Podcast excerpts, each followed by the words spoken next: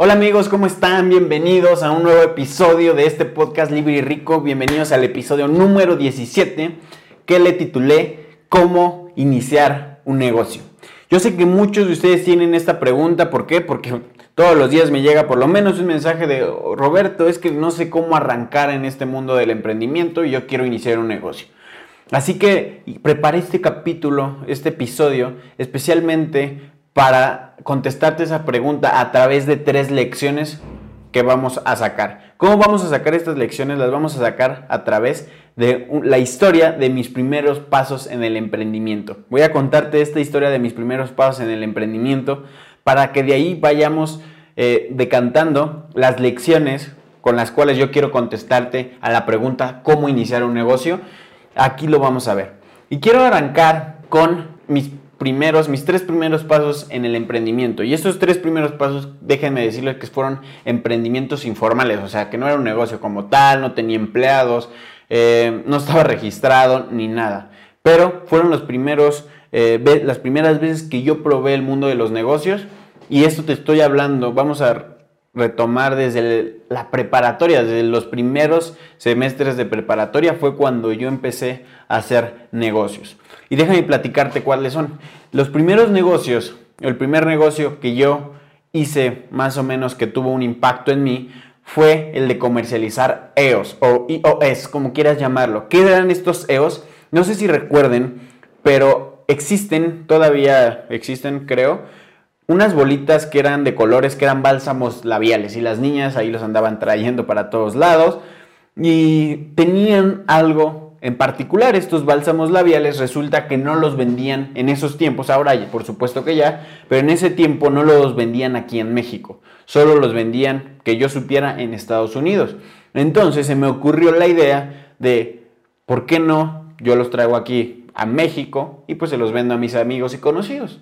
Y así fue busqué un proveedor, ni siquiera tuve que ir allá, investigué de una persona que me pudiera mandar esos EOS por paquetería y pues yo comercializarlos aquí. Y precisamente eso fue lo que hice, los mandé a traer y pues los estuve vendiendo aquí entre mis amigos y conocidos. Hubo un momento en como que pues bajó la demanda de estos y pues dejé de hacer ese negocio. Habré vendido como unos 100 yo creo que en total. Pero esa fue la primera vez que me involucré en un negocio como tal que dije, eh, oh, aquí hay dinero. En la segunda vez eh, empecé a organizar fiestas en la preparatoria. Eh, ¿qué, pasaba? ¿Cómo funcionaban estas fiestas? Era donde yo rentaba un salón, un, salón jardín, etcétera, y les cobraba a la gente por entrar a la fiesta. En la fiesta había música, este, a lo mejor bebidas, etcétera. Y eran unas fiestas que realmente no eran legales.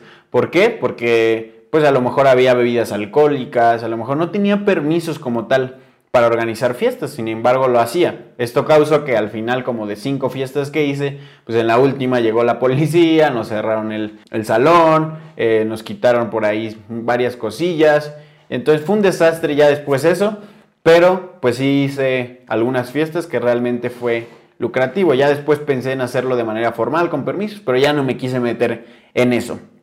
Y el otro eh, paso que di en el mundo del emprendimiento es que vendía tarjetas de crédito para estudiantes. Eh, a lo mejor algunos de ustedes ya conocen este tipo de, tarjetas, pero en ese entonces yo vendía tarjetas B-Smart, que son tarjetas de crédito de Citibanamex, que justamente van dirigidos a los estudiantes eh, mayores de 18 años. ¿Por qué? Porque ustedes saben muy bien que para acceder a una tarjeta de crédito en tus primeros años como mayor de edad, de 18 a los 22 años, pues es difícil que un banco te dé una tarjeta de crédito, necesitas historial crediticio. Entonces, estas tarjetas te permitían, eh, pues tú como estudiante, tener un crédito pequeño, te estoy hablando de 6 mil pesos como máximo. Entonces, eh, pues eso yo se los vendía a mis amigos, a mis conocidos, lo único que tenías que, eh, como requisito, lo que tenías que tener era ser mayor de edad y ser estudiante, comprobar que eras estudiante. Y bien, pues yo me dedicaba a eso, estuve allí algunos meses hasta que llegué a la universidad. Llegué a la, universidad como a, la mitad, ustedes saben muy bien eh, que ahí hice el descubrimiento más grande de mi vida. Si no han visto ese video, así se llama el descubrimiento más grande de mi vida, si no mal recuerdo, váyanlo a ver de qué trata. Bien, desde que hice ese descubrimiento, no quiero meterme en ese tema, me hice la promesa de nunca trabajar para alguien más. Entonces yo desde ese momento, obviamente me puse a leer, me puse a estudiar acerca de negocios, me puse a ver eh, exactamente qué hacían las personas que eran muy grandes en el mundo de los negocios. Y después dije, pues no, pues ya tengo que arrancar. Acuérdense que el emprendimiento es de aprender y tomar acción. Entonces, no, no, no me fue suficiente quedarme leyendo y aprendiendo, sino ya quería tomar acción, quería abrir un negocio, pero sí pensaba, ¿con quién me puedo acercar que ya haya tenido un recorrido en el mundo del emprendimiento, ya haya dado algunos pasos con el cual puedo acercarme, pueda asociarme y así pueda ayudarme a cortar esa curva de aprendizaje? Obviamente, me llegó una idea eh, de una persona que justamente iba en mi universidad. Yo ya lo conocía desde hace muchos años antes, pero esta persona ya había tenido un negocio previo y resulta que había, justo acababa de terminar una relación de negocios con, unas personas o con unos de sus socios en ese entonces y eh, pues yo le dije, oye, hay que asociarnos, hay que abrir un negocio. Yo no he abierto alguno antes, tú sí, pero vamos a complementarnos. Así que iniciamos un negocio eh, que los que ya saben cuál fue mi primer negocio formal fue una distribuidora de dulces por mayoreo. Estoy hablando de dulces como Kinder, Colino, La Post, toda la parte de Barcel y todos este tipo de cosas que a lo mejor eso ya es más fritura, pero eran por mayoreo, por, por caja, por bolsa, etc. Entonces la pregunta es, ¿cómo se nos ocurrió esa idea, ¿no? De abrir una comercializadora de dulces, una distribuidora de dulces. Y la realidad es que en ese entonces mi socio, el que, con el que me acerqué, ya no es ahora mi socio, pero eh, simplemente sabía, conocía a una persona, un señor que tenía una distribuidora de dulces y que le iba muy bien, o entre comillas muy bien. Entonces de ahí surgió, porque dijimos, ¿por qué también nosotros no ponemos una distribuidora de dulces en un lugar donde no haya? Y así es como surgió la idea. Obviamente, antes de siquiera empezar a conseguir eh, o a tener el dinero para comprar todo lo que se necesitaba de dulces o de producto, empezamos ya a buscar proveedores, empezamos a buscar un local comercial el cual podamos, pudiéramos rentar, porque sí era un local físico, sí era un establecimiento físico. Y entonces, eh, antes de siquiera tener el dinero, que eso yo creo que mucho le falta a las personas que te pones esa barrera mental de es que no tengo dinero, no, me, no consigo dinero para emprender, tú da los pasos y ya con el poco, eh, con el tiempo se irán dando las cosas. Pero entonces les digo, empezamos a buscar proveedores, empezamos a buscar un lugar donde ponernos, nos enteramos de una expo de confitería, fuimos y ahí empezó todo. Empezamos a hacer los pedidos, escuchen muy bien, ¿eh? Sin antes haber tenido el dinero para comprar, ya nos estábamos comprometiendo con los proveedores que conocimos en esa expo para comprar la mercancía, sin antes tener el dinero. Eso lo que nos obligó fue a conseguirlo a como diera lugar. Lo conseguimos con familiares, los conocimos con un préstamo pequeño por ahí del banco. Y así fue como comenzó. Que no fue un buen negocio, eso es otra historia. Pero bien, déjenme seguirle contando cómo, cómo fue esta parte. El chiste es que pues ya teníamos eh, los pedidos, ya conseguimos el dinero, ya, ya teníamos que abrir el local porque ya lo habíamos rentado, pero todavía no estaba en condiciones. Teníamos que meterle un poquito de dinero para remodelarlo. Necesitábamos contratar un sistema, tener un sistema, un punto de venta donde le metiéramos toda la información de los dulces para que se pudiera cobrar por código de barra. Porque era tanta la cantidad de dulces, de productos, que no podías cobrarlo como en una tiendita mano. Era, era, más complejo. Entonces yo recuerdo que hubo unas tres noches que nos desvelábamos hasta las 3, 4 de la mañana porque ya era el momento de abrir porque ya nos estaban cobrando la renta o ya, ya estaban los días encima y todavía no abríamos porque el local no estaba remodelado, porque no teníamos el sistema correcto para ya empezar a vender. Entonces fue una aventura total el estar eh, tres noches seguidas y registrando producto por producto para que ya pudiéramos arrancar. Ya después de eso, algunos días después, el local estuvo en forma, eh, teníamos el sistema todavía con errores, no esperes a que esté todo perfecto, arranca desde antes y pues con el tiempo contratamos a una persona, contratamos a dos personas, llegamos a tener hasta seis personas entre otro local que abrimos, pero eh, pues ya después eh, no, no fue el negocio adecuado. Pero ese, como dije, ese es otro tema.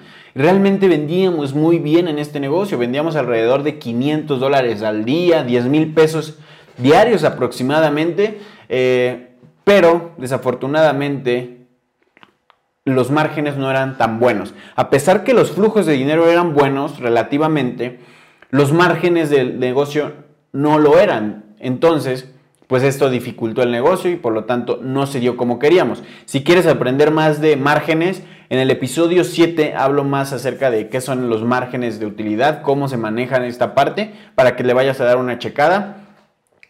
Pero eh, pues ya después de todo esto que les conté, el negocio duró aproximadamente dos años, cuatro meses aproximadamente, hasta que decidimos cerrarlo con deudas, con pérdida, etc.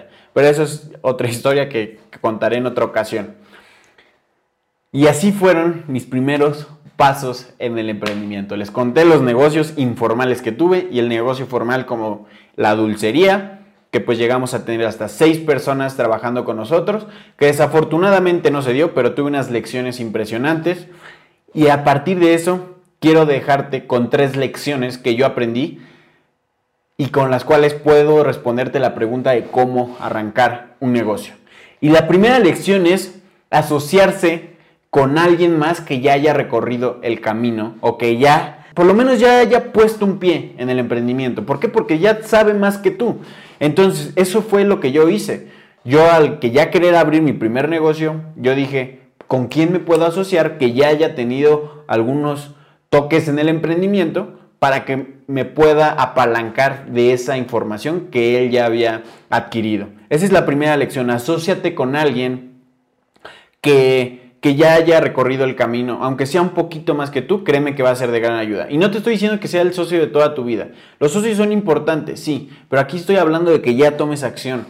Por ejemplo, este socio con el que inicié esto ya no lo es, ya no lo es y no pasa absolutamente nada. Simplemente acércate con alguien con los cuales puedas empezar a aprender. Créeme que ese negocio, ese primer negocio que, que abras, no va a ser el que te va a hacer rico, no para nada, pero vas a aprender muchísimo. La segunda lección es que no te preocupes mucho por ese primer negocio.